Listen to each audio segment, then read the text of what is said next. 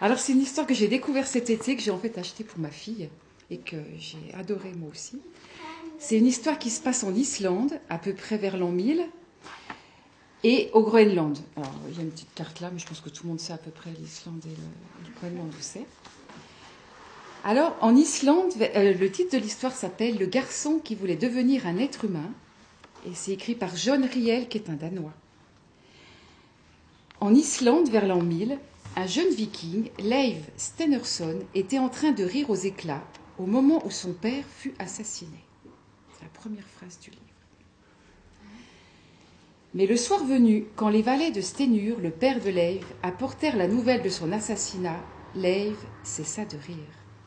Il se mordit les lèvres jusqu'au sang pour ne pas pleurer, contrairement à ses petits frères et sœurs qui, eux, pleuraient à chaudes larmes il alla se réfugier contre, son cheval Gull. D'abord pour se faire le serment de tuer Thorstein, l'assassin, afin de venger son père. Ensuite, pour pleurer toutes les larmes de son corps, à en détremper la crinière de Gull. Comme il y a trois tomes dans ce livre et qu'il y avait plusieurs passages que je voulais absolument vous lire, j'ai fait des petits résumés pour essayer de reprendre les petits passages. Thorstein Gunnarsson donc l'assassin, fut condamné à trois ans de bannissement hors d'Islande et décida de passer ces trois années au Groenland. Il arma ses dracars et, en pleine mer, il découvrit, caché parmi les moutons, un passager clandestin, Leif Stenurson, qui avait décidé de venger son père. C'était sans compter qu'un tel voyage est périlleux et semé d'imprévus. C'est alors un destin inattendu qui attend Leif Stenerson? Inattendu en premier lieu, car contrairement à la logique de vengeance, un attachement se créa entre Leif et Thorstein, l'assassin de son père. Dommage que Thorstein ait été obligé de tuer mon père et que moi je doive à mon tour le tuer. Mais c'est comme ça qu'on fait chez nous et je n'y peux rien. Pendant ce temps, au Groenland, nous allons faire la connaissance de deux enfants inuits.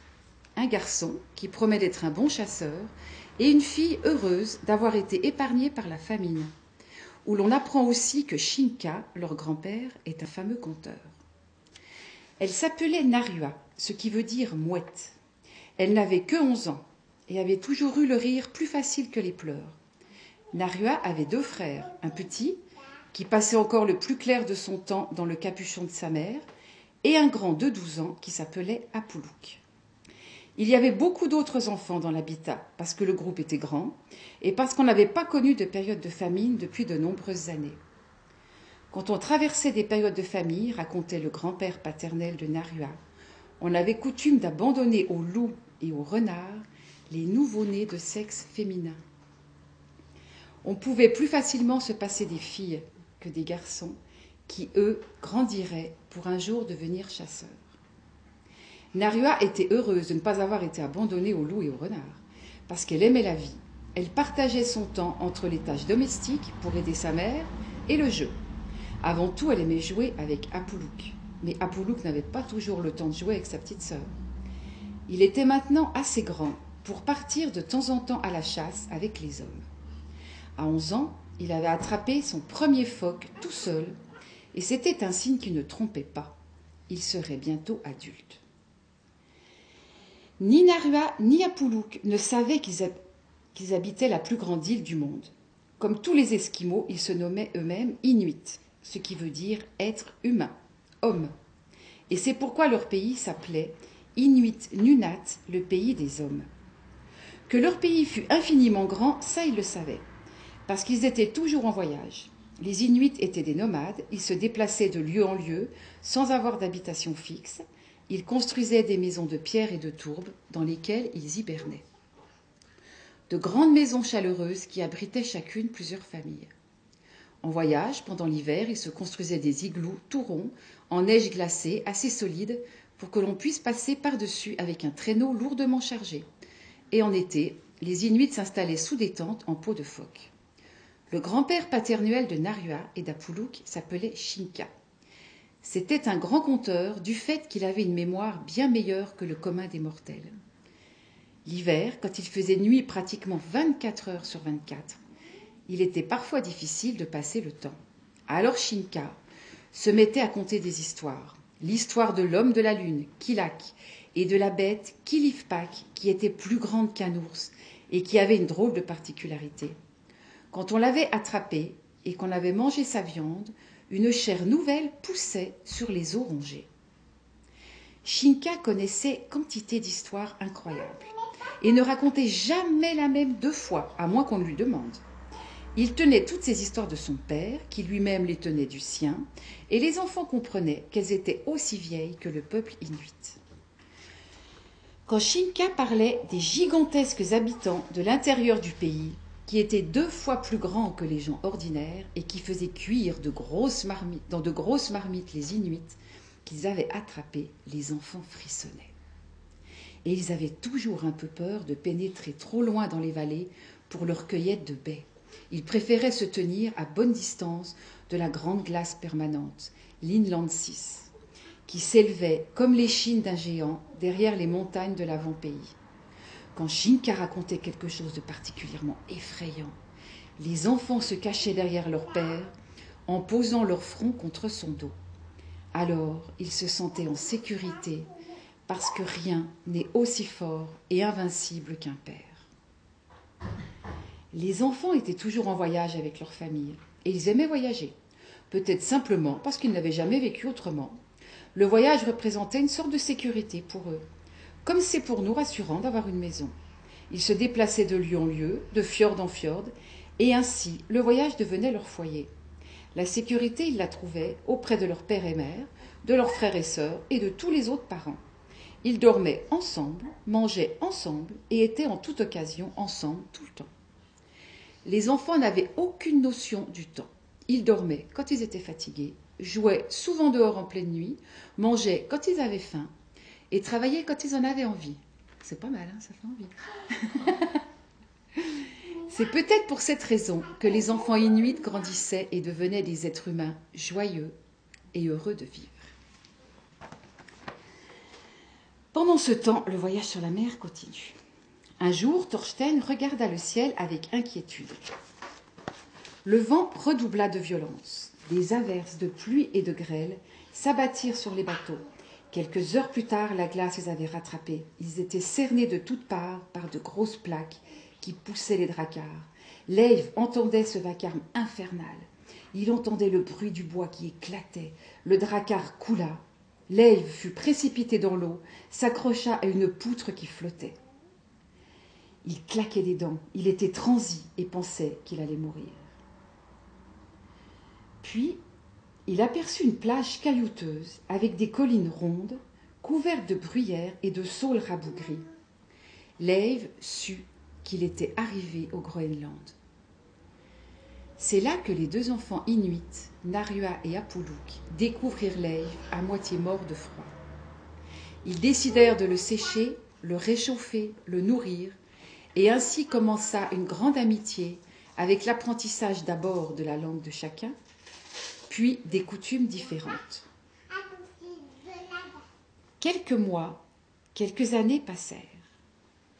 Un printemps, les trois frères et sœurs d'adoption, Narua, Apuluk et Leiv, partirent à la chasse. Il arriva un accident à Leiv qui tomba à l'eau. Son pied gela et il n'y eut plus qu'une seule chose à faire enlever les parties noires pour sauver le reste du pied. C'est ainsi qu'Apuluk dut couper deux orteils à Leiv.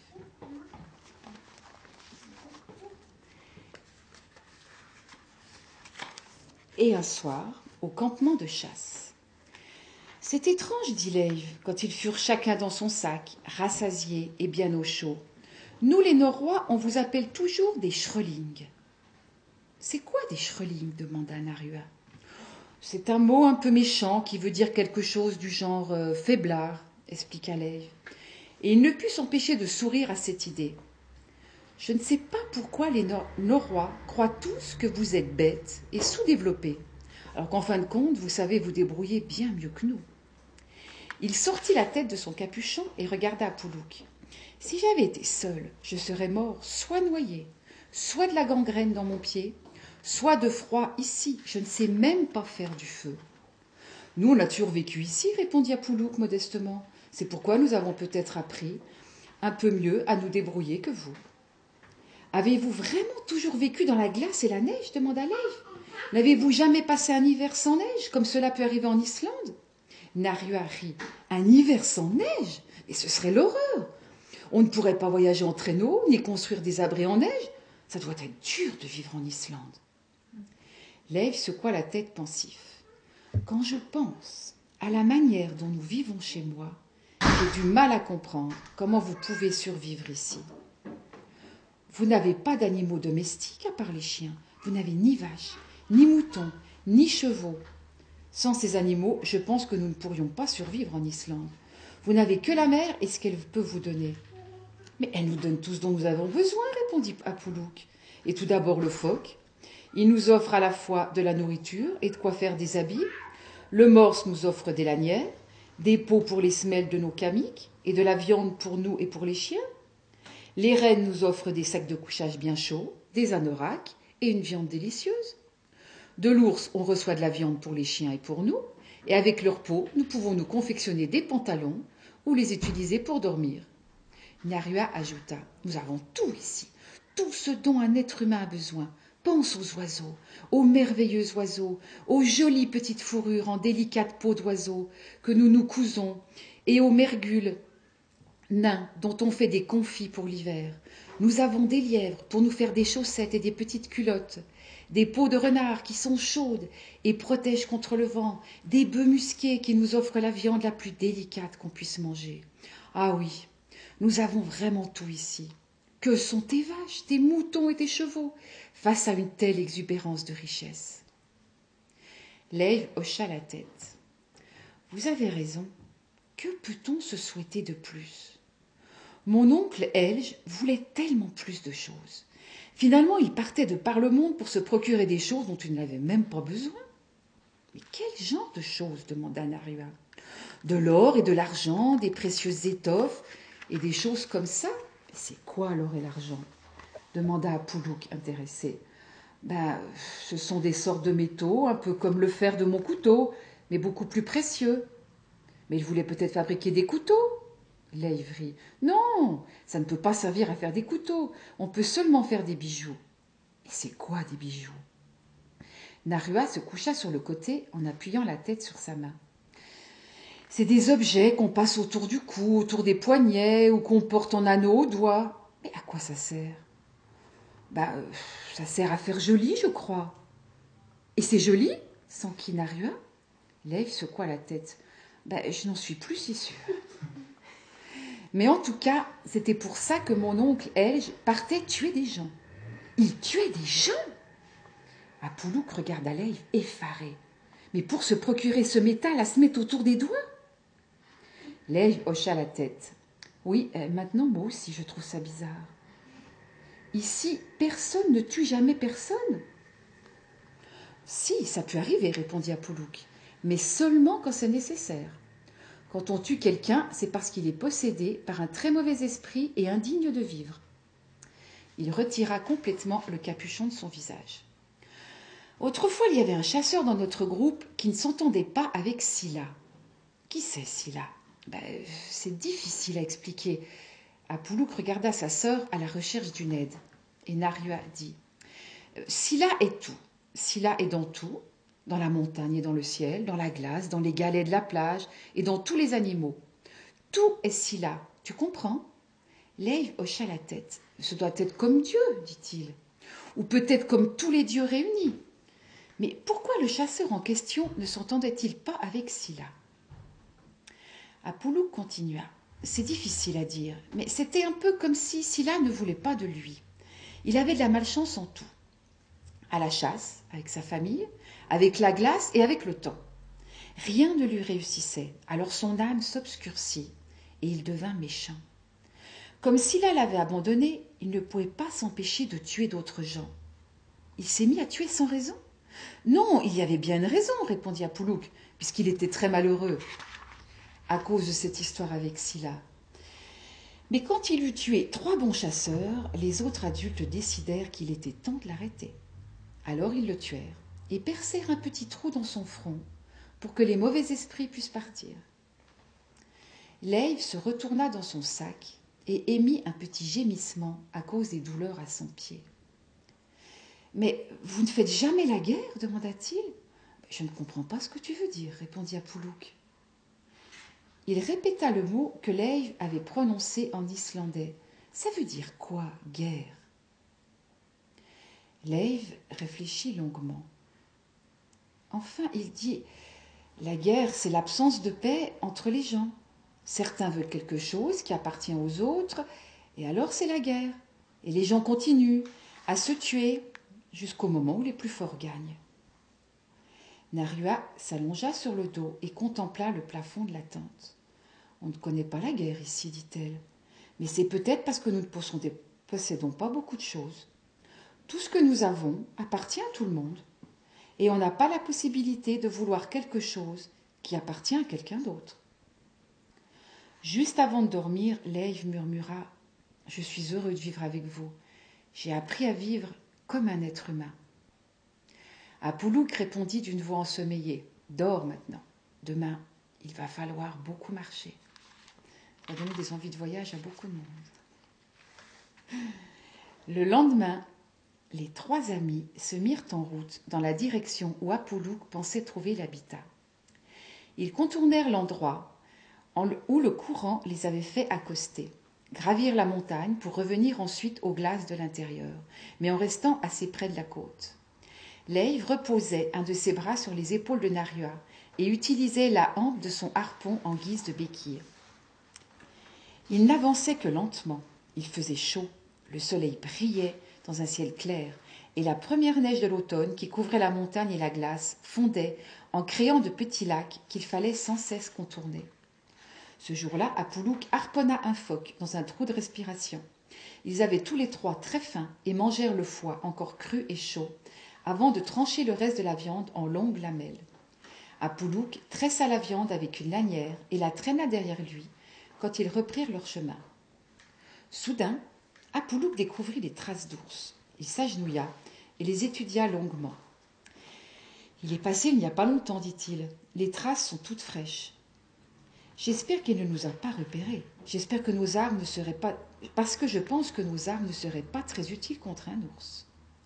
Pour s'assurer que l'ours n'était pas dans les environs, Narua et lui montèrent chacun de son côté sur un pic couvert de glace pour observer les alentours. Pas d'ours en vue. Les traces se dirigeaient vers la mer et disparaissaient dans les vastes étendues d'eau de fonte. Il est sûrement parti au bord des glaces, dit Apoulouk, une fois redescendu. Il y a beaucoup de phoques là-bas en cette saison. Mais l'ours n'était pas parti au bord de la glace. C'était une vieille femelle qui avait repéré les enfants et senti la viande de phoque que traînait Apoulouk. Elle s'était cachée entre les blocs de glace amoncelés et surveillait attentivement les faits et gestes des trois humains. L'ours avait faim. Elle était âgée et de ce fait avait du mal à chasser le phoque. De temps à autre, elle réussissait à surprendre un très jeune phoque inexpérimenté, mais ce genre de repas se faisait rare. Immobile, elle voyait les humains s'approcher. Quand ils furent à quelques mètres seulement d'elle, elle bondit vers eux avec un grognement profond. Les enfants s'arrêtèrent net. Cours cria Leif. Je vais essayer de l'avoir avec mon couteau. Apoulouk balança tout ce qu'il avait dans les mains et se saisit du harpon que Leif avait sous le bras. Rapide comme l'éclair, il le munit de sa pointe acérée et visa l'ours. Ça ne sert à rien de courir, dit-il. Elle nous rattraperait en un rien de temps. Balance-lui la viande, proposa Narua. Restez où vous êtes, cria Apoulouk. Je vais essayer de lui enfoncer le harpon quand elle sautera. Leif hocha la tête, il sortit son long couteau et le pointa vers l'ours. Mais la bête prenait son temps. Elle était sûre d'avoir affaire à une proie facile. Lentement elle avançait, si près maintenant qu'ils entendaient sa respiration rauque. Leif n'avait jamais vu d'ours vivant de sa vie. Les ours ramenés à l'habitat étaient toujours déjà morts, et ils avaient un air paisible, presque sympathique. Mais cette vieille ours-ci était effrayante. Dans sa gueule entr'ouverte, de longues dents jaunes brillaient à travers la bave qui coulait sur ses babines noires. Ses oreilles pointaient d'excitation, trois en l'air, et ses yeux étaient injectés de sang par la rage. Quand elle prend son élan, je lance, chuchota Poulouk. L'ours s'arrêta à quelques mètres des enfants. Elle arrondit son dos et s'apprêtait à bondir dans un saut majestueux quand Apoulouk lança son harpon de toutes ses forces. La, la pointe du harpon s'enfonça dans la gorge de l'ours, tandis que la hampe cassait et tombait sur la glace. L'ours beugla, irrité. La blessure était désagréable, mais pas mortelle. L'ours agrippa le cordeau de harpon de ses grosses pattes et tira pour arracher de son corps cet agaçant objet. Quand l'ours réussit à extirper la pointe en os, le sang jaillit par giclées de sa gorge. Je crois que j'ai percé une artère, jubila Poulouk. Regarde comme ça saigne. L'ours grogna, folle furieuse. Elle bondit en un saut pesant et alla retomber sur Apoulouk, qui n'eut pas le temps de s'écarter assez sur le côté. L'Ève leva son couteau et bondit droit sur le poitrail de l'ours, qui l'entoura immédiatement de ses pattes avant et enfonça ses dents dans son épaule. Pique-la hurla Poulouk. Il était couché sous l'arrière-train de l'ours et ne pouvait pas bouger.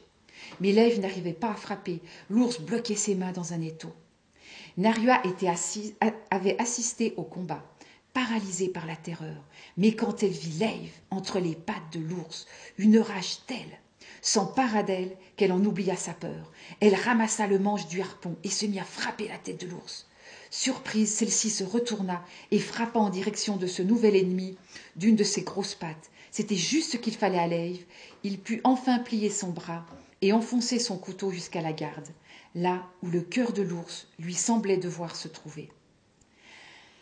Un instant, l'ours vacilla, puis elle toussa deux ou trois fois, le sang dans ses yeux disparut, et avec un gargouillement étrange, elle s'écroula en avant, entraînant l'Ève dans sa chute.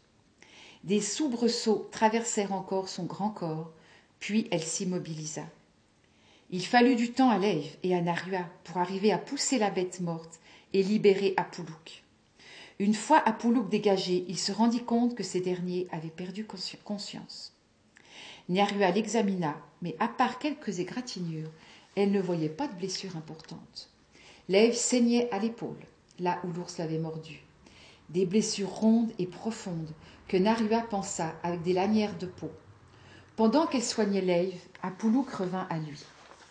Il roula sur le côté et hurla de douleur. Ma jambe, c'est ma jambe. Narua lui retira doucement le kamic et découpa le pantalon avec le couteau de l'Ève. La jambe était cassée.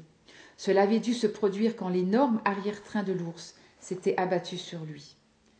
La fracture semblait grave. La partie inférieure de la jambe était tordue et le haut du tibia sortait en dessous du genou. Elle est cassée, dit Lave. Il faut la remettre en place, sinon tu ne remarcheras plus jamais correctement. Apoulouk hocha la tête avec un sourire où pointait l'ironie du sort. Alors à toi maintenant, Lave, je vais essayer d'être aussi courageux que tu l'as été. Lave dépeça l'ours, de son énorme thorax, il arracha deux côtes. Puis il revint auprès d'Apoulouk. Maintenant, ça va faire mal, prévint-il. Apoulouk ne répondit pas. Il tourna la tête de manière à ce que sa joue touche la neige et ferma les yeux. L'Ève prit la jambe cassée et tira légèrement les deux parties et essaya de les remettre ensemble comme il fallait. Apoulouk n'émit pas un son. Ses yeux étaient solidement fermés et seules les lèvres crispées montraient la douleur qu'il ressentait. Quand Leif eut l'impression que la fracture était correctement réduite, il posa une côte de l'ours de chaque côté et l'éteint pendant que Narua serrait solidement le tout avec le cordeau du harpon.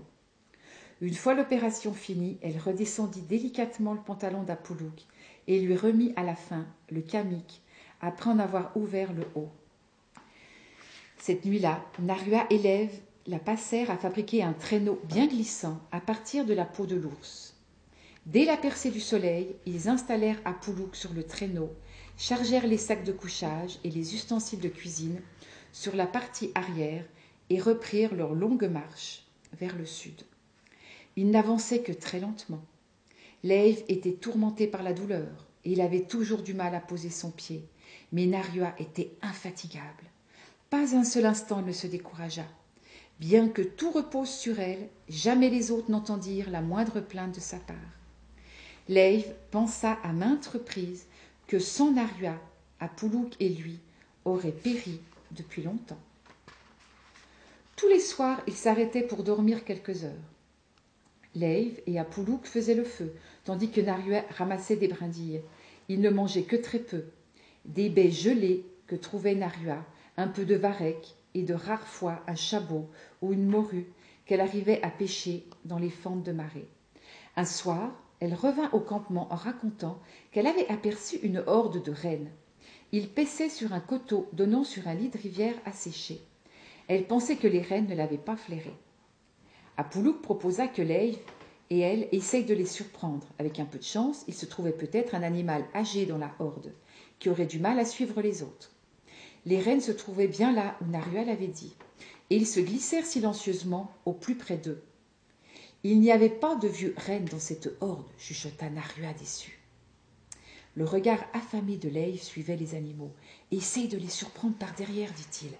Si tu arrives à les faire partir dans ma direction, j'arriverai peut-être en avoir un avec mon couteau. Narua acquiesça et se mit tout de suite à contourner la horde en rampant. Comme un serpent, elle avançait dans la bruyère, en s'efforçant d'être aussi silencieuse que possible, sans pouvoir éviter que des branches sèches ne cassent sous son poids. Les rennes ont l'ouïe très fine. Ils se mirent à jeter des regards inquiets autour d'eux. Narua s'immobilisa. Elle vit les bêtes se figer et flairer dans le vent. Puis soudain, elle perçut un sifflement, entendit un claquement sourd et vit un grand renne sursauter, puis ensuite s'écrouler, inerte sur le sol. Elle regarda vers Leiv. Il s'était levé et fixait le flanc du coteau. Nyarua se leva et se mit à courir vers lui. Mais avant qu'elle ne l'ait rejoint, Leiv s'était mis à courir vers le renne mort, aussi vite que son pied le lui permettait. Il agitait son couteau en l'air et hurlait un mot qu'elle ne comprenait pas. Thorstein Thorstein Narua regarda d'un air curieux autour d'elle dans la grande maison. Elle était assise sur une étroite couchette où l'on avait installé Apoulouk, porté jusque-là par les frères de race de Leiv. La maison était plus grande qu'aucune maison qu'elle eût jamais vue. C'était là une gigantesque salle où tous les humains se rassemblaient, et cette salle continuait vers un bâtiment plus bas où les animaux domestiques étaient enfermés dans des petites stalles.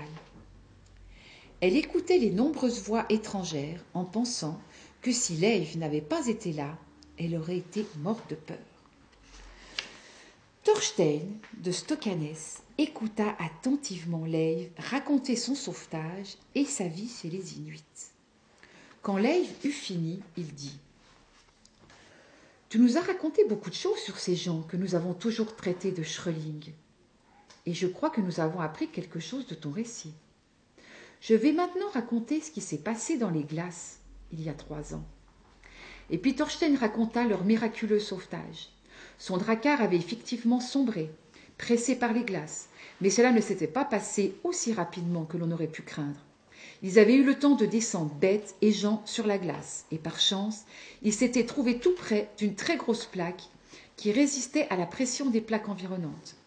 Les deux autres bateaux étaient vilainement endommagés, mais continuaient à flotter, malgré les nombreuses planches à clins défoncées.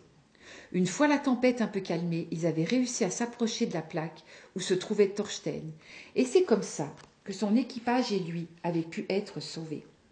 Puis ils avaient gagné Vestribigid, le hameau de l'ouest, pour y réparer les bateaux. L'année suivante, ils avaient trouvé cette vallée et construit leur ferme, nommée Stokkanes, comme celle qu'ils avaient quittée en Islande.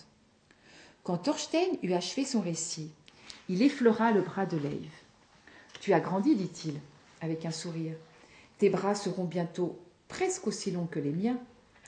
Leiv rougit un peu. Il se souvenait du contrat passé entre eux. Il faut qu'ils poussent encore un peu, murmura-t-il, et je doute qu'ils arrivent jamais à devenir aussi longs que les tiens. La paix doit régner entre nous, dit Thorstein, et la paix doit régner entre nous et tes amis inuits. Il se leva et détacha son épée. Puis il alla vers Apoulouk, sortit l'épée de son fourreau et la tendit à Apoulouk. Apoulouk la reçut. Il en examina méticuleusement le tranchant et le soupesa avec ses mains et la tendit ensuite à Thorstein en secouant la tête. Dis-lui que je lui offre, dit Thorstein. Leif traduisit, mais Apoulouk continua à secouer la tête. Ça ne peut pas me servir, dit-il à Leif dans sa langue. Elle est beaucoup trop lourde. Beaucoup trop lourde. Il vaut mieux qu'il la garde. Leif traduisit. traduisit. Les Inuits ne se servent pas d'épée, expliqua-t-il, parce qu'ils ne font jamais la guerre. Donne-lui ton couteau, Thorstein. Il peut s'en servir pour la chasse. Thorstein posa l'épée sur la table et dégaina son couteau. Et, au large sourire qui éclaira le visage d'Apoulouk, il comprit que c'était là un cadeau qui convenait. Et la fille, qu'est-ce qu'elle se souhaite demanda-t-il à Leiv. Leiv regarda Narua. Elle était en train de contempler le couteau d'Apoulouk, les yeux brillants. Tu désires quelque chose, Narua? Elle secoua la, tête sans répondre. Il doit bien y avoir quelque chose qui te ferait plaisir, insista Leiv. Tu veux un couteau aussi? Non. Narua jeta un regard vers les femmes, qui étaient assises autour de la table en train de coudre. Peut-être une aiguille comme celle-ci chuchota-t-elle. Leif traduisit et Thorstein éclata de rire. Il passa le bras par-dessus la table, prit la boîte à couture d'une des femmes et la posa sur les genoux de Narua. Elle la regarda, effrayée. Puis elle ouvrit la boîte et en sortit une aiguille. Après l'avoir examinée longuement, elle la cacha dans son tout peignoir. Puis elle expliqua à Leif qu'une telle aiguille était un cadeau merveilleux.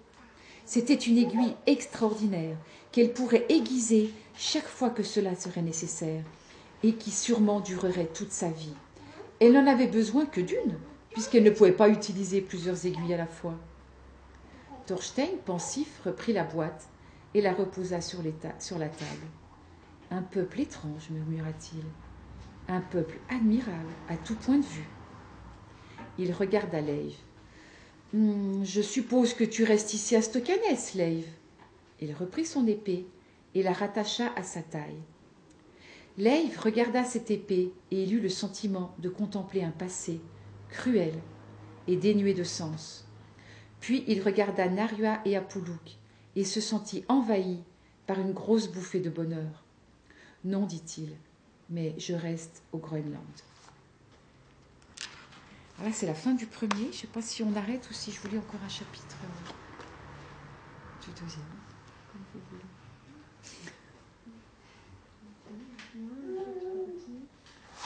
Il y, a le premier chapitre que j'aime beaucoup. On y va? Ça va?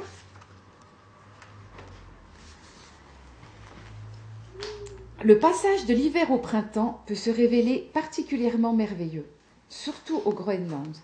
Les jours rallongent, l'air devient un brin plus doux, et tout ce vaste monde figé se, ranime. D'abord arrivent les bruants de neige, l'avant-garde du printemps. Ils arrivent en horde et se rassemblent souvent à proximité des maisons des hommes pour se nourrir de leurs déchets. Dans la partie sud du Groenland, où Leiv et ses deux amis groenlandais étaient hébergés chez le fermier Thorstein, suite à leur mésaventure sur la banquise, on se souvient qu'après avoir dérivé sur une plaque de glace, les trois enfants avaient dû affronter une ours, incident qui avait valu à Leif de perdre deux orteils et à Poulouk d'avoir la jambe fracturée. Le printemps était vraiment prodigieux. Leif vivait au Groenland depuis bientôt trois ans. Bien que sa famille en Islande lui manquât de temps à autre, il n'avait pas la moindre envie d'y retourner. Thorstein lui avait à plusieurs reprises proposé une place sur un bateau en partance pour l'Islande, mais chaque fois, Leif avait décliné l'invitation. Il avait encore tant de choses à vivre au Groenland. Plus que tout, il avait envie de faire le long voyage au nord, vers cette partie du pays où le soleil ne se couche jamais en été, à en croire ce que les Inuits lui avaient raconté.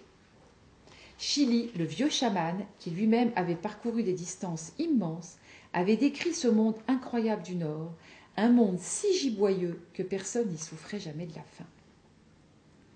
Quand Leiv, Narva et Apoulouk avaient été retrouvés par Thorstein et ses hommes, ils étaient bien mal en point, surtout Apoulouk, grièvement blessé parce que l'ours qu'il avait abattu lui avait cassé la jambe à plusieurs endroits. Les premiers jours, il dormit beaucoup. Il n'était réveillé que par sa jambe qui lui faisait trop mal. Il regardait alors autour de lui, l'air tourmenté. Dans ces moments-là, tout lui semblait étrangement dilué et flou à cause de la fièvre. Mais dès qu'il sentait que Leiv ou sa sœur Narua étaient auprès de lui, il se calmait et se rendormait. Rollo, un moine envoyé par l'évêché de Gardar, séjournait alors chez Thorstein.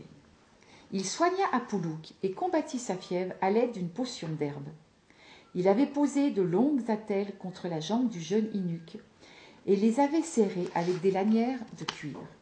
Des compresses faites de poches de bure remplies de glace avaient très, très vite calmé les douleurs. Le printemps était une période très active au Groenland, à cette époque-là comme aujourd'hui. Parce qu'au printemps, les hommes retrouvent une nouvelle énergie et ont le sentiment de pouvoir rattraper toute la nonchalance du long hiver. C'est le moment de mettre de l'ordre, de réparer les maisons, de chasser et de faire des provisions pour l'hiver à venir. Tout le monde à la ferme participait, du plus jeune au plus vieux. Le moine, Rollo aussi, se rendait utile. Il partait à la chasse avec les hommes au fond du fjord, et bien que de petite taille et de constitution frêle, il faisait partie des meilleurs chasseurs. Rollo aimait les animaux. Aussi ne lançait-il son harpon ou ne décochait-il sa flèche que lorsqu'il était sûr de toucher sa cible. Souvent, il réprimandait vertement les valets de ferme qui mutilaient les animaux. Thorstein lui-même en prit pour son grade un jour où il blessa un phoque qui s'enfonça dans les profondeurs, une longue traînée de sang derrière lui. Et Rollo parlait sans arrêt.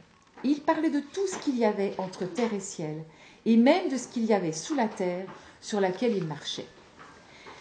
Et au-dessus du ciel sous lequel il vivait, il expliquait les mœurs du gibier qu'il connaissait presque aussi bien qu'Apoulouk. Il parlait de la mer, de la glace, il prédisait le temps. Quand il était seul avec Leiv et ses deux amis inuits, il parlait souvent de son Dieu, qui était le plus grand de tous les dieux. Quand il parlait de Dieu, il voulait à tout prix que Leiv traduise ces mots en inuit. Leiv aussi était chrétien, comme son père l'avait été et son grand-père et le père de celui-ci. Avant eux, les membres du clan Stenurson avaient cru aux anciens dieux, Thor et Asa, Odin, Fréja et toute la clique. Et si le dieu de Rollo, pour une raison ou une autre, faisait défaut, on pouvait toujours appeler à la rescousse les anciens. Narua et Apuluk, par contre, étaient païens. Ils ne croyaient ni au dieu de Rollo, ni aux anciens dieux vikings. Au fond, ils n'avaient pas à proprement parler de véritables dieux vers qui se tourner. Leur monde était peuplé d'esprits, bons et mauvais. Les bons esprits, on pouvait à peu près les ignorer, puisque de toute façon ils étaient bons. Quant aux mauvais, on faisait de son mieux pour rester dans les meilleurs termes avec eux. Rollo tenait à entretenir les deux enfants inuits du Christ et de ses actes. Il leur parlait du paradis des chrétiens, qui se trouvait quelque part dans le ciel, et où tout était merveilleux. Il leur parlait aussi de l'enfer, sous la terre, du grand feu où Satan faisait retirer les malheureux qui n'étaient pas chrétiens. Narua frissonnait chaque fois qu'elle entendait parler de l'enfer. Elle demanda à Leiv s'il ne lui semblait pas préférable pour elle de se faire chrétienne, parce qu'elle n'avait aucune envie de griller dans le grand feu de Satan là-bas en dessous. Leiv ne savait que répondre. Il croyait dur comme fer à ce que racontait Rollo, et lui non plus n'avait aucune envie de voir Narua et Apoulouk griller en enfer après leur mort. Apoulouk, lui, restait sceptique. Ce petit homme parle avec plus d'une langue, dit-il. Tout le monde sait que le ciel est un endroit froid et désertique où montent seulement les têtes pendantes, ces malheureux qui, de leur vivant, ont démérité et sont condamnés à y errer, et que sous la terre il fait chaud, qu'il y fait bon vivre et que la chasse y est bonne. Mais Rollo nous assure que c'est comme il le dit, protesta Leiv. Rollo peut se tromper, répondit doucement Poulouk. Il n'est qu'un homme, et ne sait rien de plus qu'un homme. Mais Dieu, c'est quoi alors? Apoulouk haussa les épaules. Je suppose que personne ne le sait, je crois que c'est tout. Nous, les Inuits, nous avons Silla. Silla, c'est le temps, c'est la montagne, les rochers, l'herbe, tout. Je crois que Dieu, c'est ça. Mais alors, tu ne crois pas au grand feu sous la terre? Demanda Narua, la voix ragaillardie. Non, ni à ça, ni au paradis de Rollo. Je crois simplement qu'il existe le bien et le mal. Le vieux Chili, qui fut un grand chaman, connaît la plupart des bons et mauvais esprits. Il a fait des voyages jusqu'à la Lune et en d'autres endroits où le commun des mortels n'a jamais mis les pieds, et il n'a jamais parlé d'une rencontre avec le dieu de Rollo. Les mots d'Apoulouk apaisèrent Narua pour un temps. Quand son grand frère parlait des nombreux esprits des Inuits, elle se prenait à douter au sujet du Christ. Elle connaissait le vieux monde avec lequel les Inuits avaient toujours vécu, et elle n'arrivait pas vraiment à assimiler ce nouveau Dieu qui vivait dans un pays inconnu des hommes et si loin qu'on avait du mal à croire qu'il puisse vraiment exister. Il vaut peut-être mieux que tu gardes le Dieu que tu connais, dit-elle à Leiv, et que nous, nous gardions nos esprits. Leiv hocha la tête. Il savait combien les Inuits étaient ancrés dans leur monde d'esprits fantastiques. Et il ne souhaitait pas imposer sa religion à ses deux amis. Mais le moine, lui, ne renonçait pas si facilement. Il continua à prêcher les enfants, et un jour il fut sur le point de convaincre Narua de se faire baptiser. Il est deux heures moins quart. Bon, on continue ou... Hein? On continue Il n'y a personne après toi. Oui, on peut, on peut continuer jusqu'à. Il y a encore. non, on, lit, on lit encore un chapitre? Il est, il est bien celui-là. je vais vous tenir comme ça jusqu'à la fin. Non, mais il y en a des. Oui, non, mais il y en a des mieux que d'autres, mais on lit encore celui-là. Thorstein Gunnarsson avait réussi à se bâtir une ferme de belle taille depuis son arrivée au Groenland trois ans auparavant. Les bâtiments étaient dispersés sur un vaste terrain et se fondaient presque dans le paysage. Il y avait six bâtisses, trois bergeries, deux granges et une maison d'habitation. Cette dernière était rattachée à l'étable. C'était une grande maison avec maintes pièces que Thorstein avait un certain ou parce que Thorstein avait un certain nombre de valets et de filles de ferme, ainsi que quelques esclaves. Tout ce beau monde vivait dans la maison principale, construite de tourbes brunes et de pierres grises et plates. Le toit était couvert de tourbes et s'arrondissait joliment au-dessus des murs épais. Dans la maison, il y avait une pièce pour les valets, une pour les filles, une pour les non-affranchis, comme on appelait aussi les esclaves, et enfin une grande chambre pour Thorstein, sa femme Helga et leur petite fille qui n'avait que cinq ans et s'appelait Frida. Frida était muette de naissance. Il y avait aussi un grand cellier où l'on conservait et préparait la nourriture avec le long feu, foyer surmonté d'une ouverture dans le toit, ainsi qu'une grande salle commune, la halle, où se trouvait le métier à tisser d'Elga. Au bout de la maison, il y avait une autre pièce, petite certes, mais très prisée par les Norrois, l'étuve. Dans l'étuve en question se trouvait un grand âtre garni d'un bloc de granit, une bassine emplie d'eau à jeter sur les pierres brûlantes, ainsi qu'une grande couchette en bois où l'on pouvait s'allonger et laisser son corps transpirer dans les vapeurs brûlantes. Tous les samedis, on chauffait l'étuve. Leiv adorait y aller et il passait son temps à essayer d'y entraîner Apoulouk et Narua.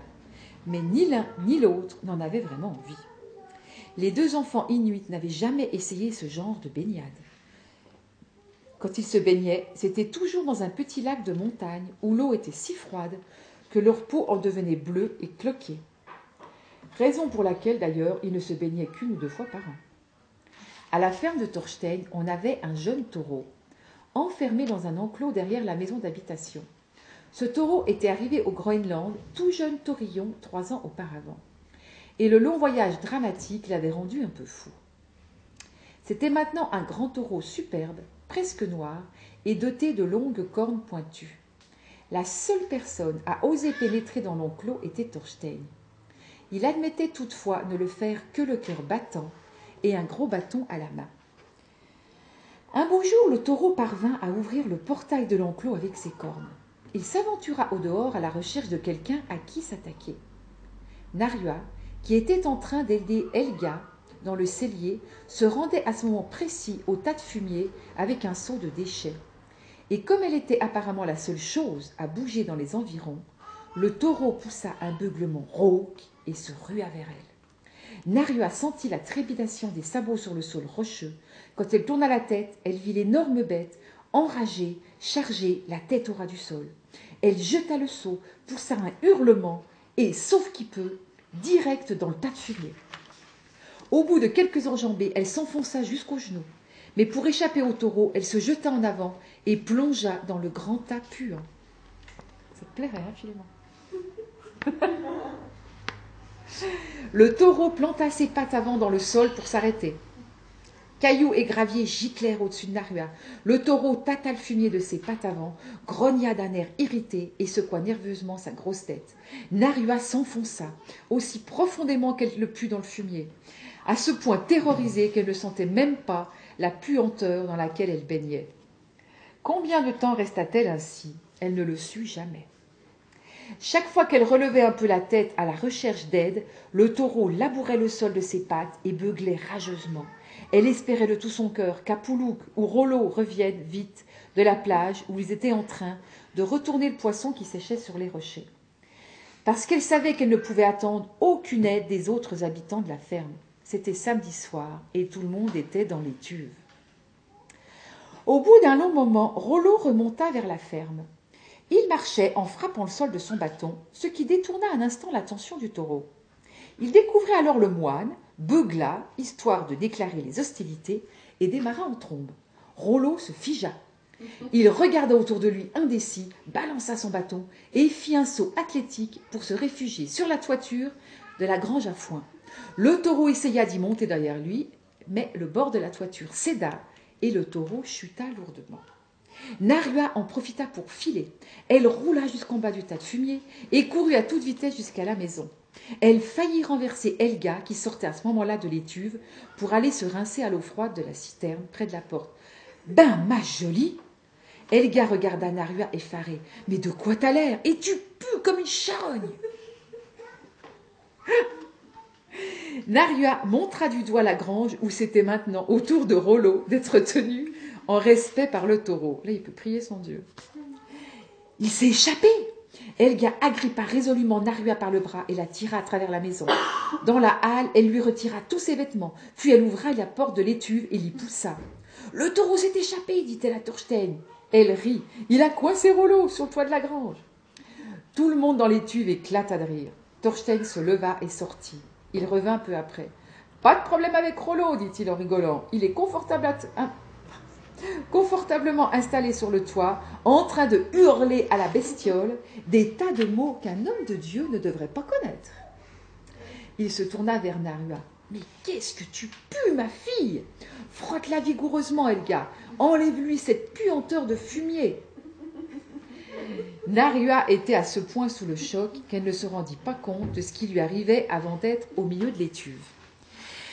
Mais quand l'air brûlant s'abattit sur elle et que la lourde vapeur lui emplit les poumons, elle retrouva ses esprits. Elle haleta de terreur et regarda autour d'elle effrayée. La grande couchette était couverte de corps nus. Elle entrevoyait comme à travers un brouillard les grands corps rouges et luisants de sueur, devinait les rires sur les visages surchauffés et percevait un murmure de voix. Soudain, elle vit un bras s'avancer pour prendre une écuelle, vit l'écuelle se remplir d'une eau et fut immédiatement jetée sur les grosses pierres. Et des pierres remonta un épais nuage accompagné d'un terrible sifflement sous le plafond bas. Une chaleur épouvantable s'abattit sur le corps nu de Narua. Elle se tourna suppliante vers Elga, qui avait commencé à la frotter avec une verge de brindilles de bouleau. Elle était convaincue que cette pièce derrière la salle commune n'était autre que cet enfer dont Rollo parlait tant. L'endroit où Satan grillait vif les païens. Je vais devenir chrétienne, je vais devenir chrétienne, pleurnichait-elle Elga. Je ferai tout ce que Rollo me dira. Sans y prêter attention, Elga se contenta de sourire, hocha la tête et continua à frotter. Elle fit tourner Narua sur elle-même de sorte que celle-ci se trouva face à la porte et commença à nettoyer son dos et sa nuque. D'un coup, Narua s'arracha, ouvrit violemment la porte et se rua à travers la maison. À toute vitesse, elle dévala le long couloir, ouvrit la porte d'entrée et courut aussi vite que ses jambes lui permettaient autour de la maison. Une seule chose comptait, fuir l'enfer dans lequel elle venait de plonger. Narua courut vers le flanc de la montagne derrière la maison. Elle fila comme un lièvre apeuré et continua jusqu'au lac où l'on allait chercher l'eau pour la ferme. Elle s'enfonça dans le lac, laissa l'eau glacée chasser de son corps la chaleur de l'enfer. Elle était là, l'eau jusqu'au cou, lorsque l'Ève, essoufflé, arriva à sa rencontre. Il était allongé sur la couchette, somnolent, quand Elga était entrée avec elle, et il avait entendu d'une oreille distraite promettre de devenir chrétienne. Mais qu'est-ce que tu fais demanda-t-il étonné. Il s'accroupit au bord du lac. Je veux bien devenir chrétienne, bégaya Narua, pourvu que personne ne me ramène en enfer. Mais en enfer? Mais oui, la pièce derrière la halle. Mais, mais ce n'était que l'étuve. Tu croyais que nous avions tous échoué en enfer? Narua hocha la tête. Elle se leva et pataugea vers Leï. Il faut que je me fasse baptiser tout de suite demanda-t-elle apeurée. Leï secoua la tête. Non, je ne crois pas que tu dois faire ça. Il vaut mieux le vouloir vraiment. Tu ferais sans doute mieux de continuer à croire à vos esprits. Mais tu as peut-être envie de te faire baptiser. Pas vraiment, répondit Narua. Mais j'ai tellement peur de votre enfer. Si l'enfer n'est pas plus terrifiant que l'étuve de Thorstein, j'ai rien contre le fait d'y aller, ajouta Leiv en rigolant. Narua sourit. Tu n'as pas de vêtements? Leiv la regarda. Et toi non plus. Je crois qu'on était un peu pressés quand on a quitté la ferme. Il lui tendit la main. Viens, allons dans l'étuve nous réchauffer. Ah, ça, jamais répondit Narua. Jamais de la vie.